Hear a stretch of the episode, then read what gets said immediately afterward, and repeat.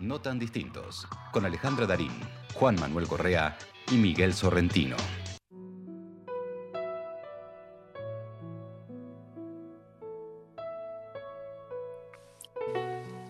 La voz que viene del pasado marca su sitio en la vendimia de sal. El sueño arras es un paisaje donde la voz empuja al viento de la batalla que cesó. Es un distrito de la ceguera, una escritura que arde en la pared.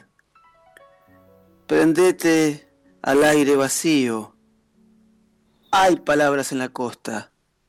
La voz es una cabellera suelta sobre la vida intacta. Juan Gelman. Y así, con estas palabras, damos inicio, como ustedes saben, a nuestro segmento del vino y la luna, que nos encuentra siempre con una copa de vino en la mano, celebrando, festejando la amistad, el arte, los encuentros, los diálogos, las reflexiones, el crecimiento. Y así de esta manera, y con todas estas cosas que lo reúnen, recibimos a nuestro invitado especialísimo del día de hoy, Patricio Contreras, un amigo, un actor increíble y un gran compartidor, ¿no? Por lo menos conmigo, de, vino, lunas y, charlas. Hola, Pato, ¿cómo estás?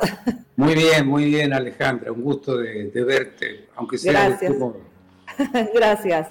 Bueno, acá estamos con, conmigo y con Juan Manuel para hacerte unas preguntas y para compartir eh, un, rato, saber de vos eh, qué andas haciendo y todas esas cosas. A ver cuál de mis compañeros empieza a hacer las preguntas. Yo, yo arranco, yo arranco. ¿Cómo estás, Patricio? Buenas noches. Muy bien. Eh, bueno, hoy se celebra, se conmemora el Día del Respeto a la Diversidad Cultural en toda América con sus diferentes nombres. Estábamos hablando un poquito en el inicio del programa. ¿Qué, qué te significa para vos eso? Si es que te significa algo o que te impacta. Este, yo creo que el nombre que le han dado últimamente es muy largo y aburrido, este, explicativo inútilmente. Creo que tendría que no, no celebrarse, sino que conmemorar, recordar el comienzo de la invasión europea a nuestro continente. Con estas invasiones que se llevaron el oro y la plata y comenzó una de las etapas más terribles que ha tenido que soportar la humanidad, que es el capitalismo. Se inicia con la riqueza que se llevaban para allá los españoles, los italianos tienen fuera. Así que creo que hay que conmemorarlo, como el día eh, que se inició la invasión. Bueno, justamente Ale... Qué silencio, qué silencio de, radio. No están de acuerdo conmigo. Recontra, Patricia. Sí, estábamos hablando de eso, justamente. Sí, no, y justamente Alejandra, en el inicio del programa eh, contabas un poco lo mismo, ¿no, Ale? Claro, claro, porque por eso decía que la verdad garpa, porque, eh, no, justamente comenté una cosa que leí de un señor que decía eh, que los normales, los normales hoy festejan el Día de la Raza y que todo lo demás, más allá de que el nombre sea largo y aburrido para, para quien lo, está buena la explicación que, que vos das, eh, en tu opinión, eh, pero más allá de eso, me parece que es el concepto, ¿no? Más allá del título, es el concepto. Nosotros venimos hasta hace 11 años atrás, porque esto fue en el 2010, este cambio de nombre, eh, celebrando de alguna manera el Día de la Raza, Tan, tan, es así, tan es así que hasta un presidente argentino lo que hizo fue agradecerle al rey de España por, por la invasión, hasta hace muy poco tiempo, ¿eh? no nos olvidemos de querido rey. claro, entonces eh, ese cambio que, que, hubo y que creo que de alguna manera, un cambio de, paradigma o de, o de, o de concepto, eh, me parece que es muy importante y es lo que, lo que hay que tener en cuenta. ¿Qué hacer? Registrar y reflexionar sobre la verdad de los hechos, que es lo que vos acabas de decir. Se llevaron el oro y la plata de, las, eh, de, los pueblos indígenas que habitaban eh, Latinoamérica. y bueno, eso en cualquier lugar y en cualquier idioma se llama robo. Entonces, es esto, es lo mismo Nada más que, bueno, tiene un título que te resulta aburrido, pero, pero es lo mismo de lo que estábamos hablando justamente. Eh, Patricio, sí, yo pienso un poco, reflexionaba, eh, porque la conversación que, como decía Alejandra Pato, eh, charlábamos de eso, de poner, al, de poner el punto sobre las sillas y llamar las cosas por su nombre, y quizás el nombre lo, que tiene aburrido es que está un poco en el medio, ¿no? trata de conciliar las dos partes. Eh, ¿Cómo, es, el, ¿Cómo es el, título total? ¿Cómo es? Respeto es el Día del Respeto a la Diversidad Cultural. Entonces vendría como a conciliar las culturas, ¿no? los pueblos originarios con su cultura, con lo que vino, que también fue una cultura, y de la cual, y ahí, ahí te quería preguntar, como, como, como actor, como creador de la escena, nosotros, eh, digamos, solemos encontrarnos con mucho material que tiene que ver este, muchas veces con la cultura europea, ¿no? con textos, con autores europeos. Y, y, muy poco quizás con, no con autores nacionales, porque la verdad es que por suerte hay una producción nacional, no como nos gustaría, pero hay una producción nacional eh, de grandes autores argentinos, pero poco, poco relacionado a esa historia ¿no? de, invasión y de guerra bárbara y de saqueo que hubo en nuestro suelo. ¿Vos, vos, crees que, ¿Vos crees que en ese sentido el arte, la escritura, el teatro, debería aportar también de a poquito contenido que, que que, apunten y que tiendan a reflexionar sobre esa parte identitaria que en definitiva con este nombre largo y aburrido empieza a, dar matiz y a dar color y a dar voz a las, a las voces que fueron masacradas? Sí, este, yo no quise ofender al que bautizó o al que el día de Me parece Por lo menos no está acá, por lo menos no está acá, no es ninguno de nosotros el que bautizó con ese nombre. Claro muy difícil de memorizar. Este, porque vinieron a saquear y vinieron a... Eso es innegable. con, este, con eso no quiero decir que, como en el caso Nisman, yo quiera reflotar este, cosas que ya han sido cosas juzgadas, pero ni, ni mantener vivo eh, una, una inútil eh, actitud rencorosa contra los invasores. Fue mm. la historia, hay que ser objetivo. Vinieron y saquearon nuestro continente. Claro, de eso, de eso hablábamos. Y desde el arte, desde el arte, por supuesto que se puede, se puede sumar, sobre todo cuando hay inspiración y sensibilidad. Esta mañana escuchaba una versión eh, nueva de 500 años de 500 años igual el tema de León Gieco Sí. A mí me conmueve siempre, me, parece tan dramático, 500 años.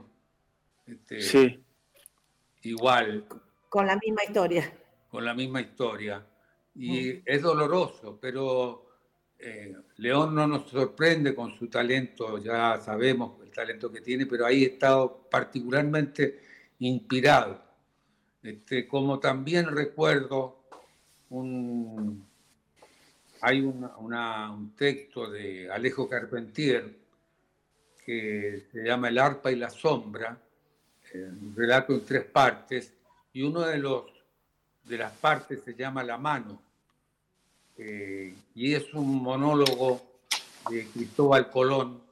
Alejo Carpentier tomó el diario de viaje de Colón y extrajo este, frases, datos, impresiones que escribía el almirante, este, y lo muestra, recrea, lo recrea en su lecho de muerte dispuesto a, confesarle todo al cura confesor que ya está viniendo para darle los últimos aceites, qué sé yo.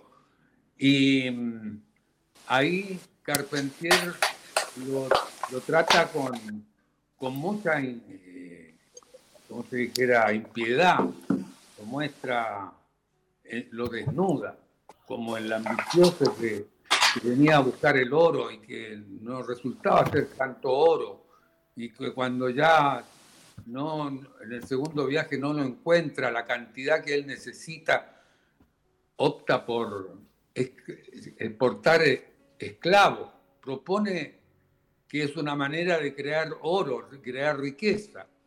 Entonces la iglesia es quien lo detiene, que ya es como que se le va la mano. No vamos a someter a esas criaturas del nuevo mundo. Este, nuevo mundo que no, eh, no es tal, sino que era un viejo mundo y ya existía.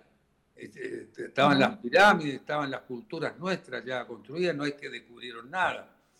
Pero bueno, ese es un, un texto maravilloso de Alejo Carpentier que lo recomiendo. Buenísimo, lo vamos a tener en cuenta. Y hablando un poco de, ahora, de este tiempo, ¿qué estás haciendo como actor? Eh, me, parece que estabas haciendo algo en este momento, estabas grabando un programa de televisión. Estaba, estuve participando en, en la 1518, ah. es una, una tira de polka, y fui invitado, yo sabía que iba a ser eh, ocho capítulos nada más, porque este, el personaje, y no estoy espoleando, porque ya salió al aire, me fallecía. Entonces, en las tres tiras que he hecho en, mi vida, que han sido una con eh, Fabián, no, con... Facundo Arana. Facundo Arana y Solita Silveira, que no me acuerdo nunca el nombre de la tía. Vidas robadas. Vidas, robadas. Que estaba excelente. Patricio, no te acordás, pero yo estuve ahí, hice un bolo en dos capítulos y participé con vos. ¿Ah, sí? Mira vos, la, vuelta de la vida. No, y además eh, fue un amor total, un amor total, y además, bueno, yo soy amigo de, tu hija, y me acuerdo que Patricio estaba muy asustado, cuento esto, y Patricio venía porque Soledad, solita estaba aprendiéndose el texto de acá para allá y yo como un pollito majado y Patricia me decía, vení, vení. Y, ahí me, me, apadrinó en las escenas, así que bueno, te agradezco ahora públicamente. Bueno, este, bueno, esa fue la primera tira que hice en mi vida. Después trabajé en El Elegido, que también me muero. En, eh, y la última, en la 1518, deben pensar que hago muy bien a los agonizantes. No, pero son esas cosas, viste, que a veces coinciden con los trabajos que uno hace y que solamente uno se da cuenta porque sabe eh, la, historia y el, derrotero que ha seguido su, su, trayectoria. Pero bueno, estamos hablando de un actor como vos que hizo tantas cosas y tan importantes en teatro, tantísimas cosas en cine, entonces, eh, eh, eso, eso creo. Sí. ¿Qué? Yo no, yo te quería, te quería preguntar. Eh, no, no, no dije, dije, quería preguntarte algo, Pato, que era, aprovechando esto que estás hablando de los tantos personajes que, decía Ale que existe sobre el cine y la tele, si, si, si crees, contar, digo, a los oyentes y a las oyentas, si crees, sos de los que creen que los personajes a los actores y a las actrices cuando dejan los zapatos porque aparecen otros sueños, eh, les dejan algo de crecimiento, algo de enseñanza, o, qué, ¿Qué, deja, qué dejan esos personajes a pesar de que mueran en los ocho capítulos, si es que dejan, ¿no? Sí, siempre dejan algo. Uno aprende, este, aprende del oficio, en principio, y aprende de muchas cosas, de, con, Alejandra, el año antepasado hicimos este, Copenhague, y si bien era un tema muy arduo, muy difícil, muy complejo, el tema de la física este, moderna, este, una discusión entre físicos y eh, gente que, que habla unas cosas muy complicadas, algo aprendí, algo aprendí eh, de, un aspecto con lo cual no me transforma en un, en un físico, ni mucho menos, pero pareciendo misterioso eso de los átomos, aceleradores, aceleradores de partículas, todo eso es chino para mí. Pero uno aprende que hay gente que se dedica admirablemente a comprender eso y a estudiarlo. Entonces uno siempre aprende algo y sobre todo aprende de uno porque uno trabaja con los materiales que ha copiado durante su vida. Entonces, en realidad, el teatro más que ponerse máscara es sacarse máscara, es encontrar mm.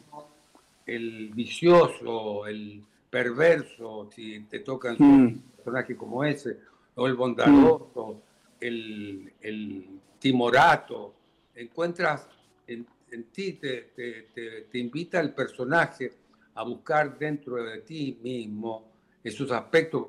Entonces es una manera incluso de reconciliarse con uno, sacar algo afuera, es terapéutico y si lo haces bien además te aplaude.